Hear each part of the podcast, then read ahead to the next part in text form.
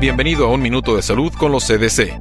Este programa es una presentación de los Centros para el Control y la Prevención de Enfermedades.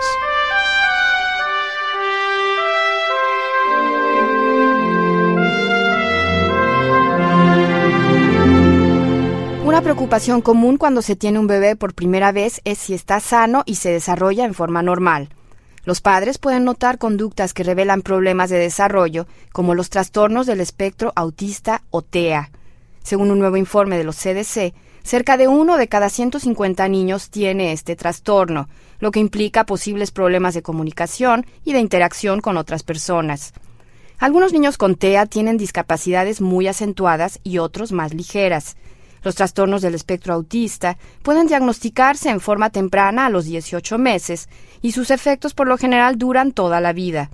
Los científicos no han encontrado una cura para los síntomas del TEA, pero hay esperanzas.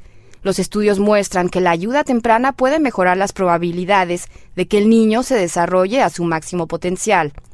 En la campaña de los CDC denominada Aprenda los signos, reaccione pronto, los padres de familia pueden aprender sobre las señales tempranas del autismo y de otras discapacidades del desarrollo. Puede encontrar esta campaña en www.cdc.gov. Vaya al sitio en español y desde la sección de bebés haga clic en autismo. Para más información sobre la salud, visite www.cdc.gov y haga clic en la esquina superior derecha para ingresar a CDC en español. Le invitamos a que nos acompañe la próxima semana en una nueva emisión de Un Minuto de Salud con los CDC.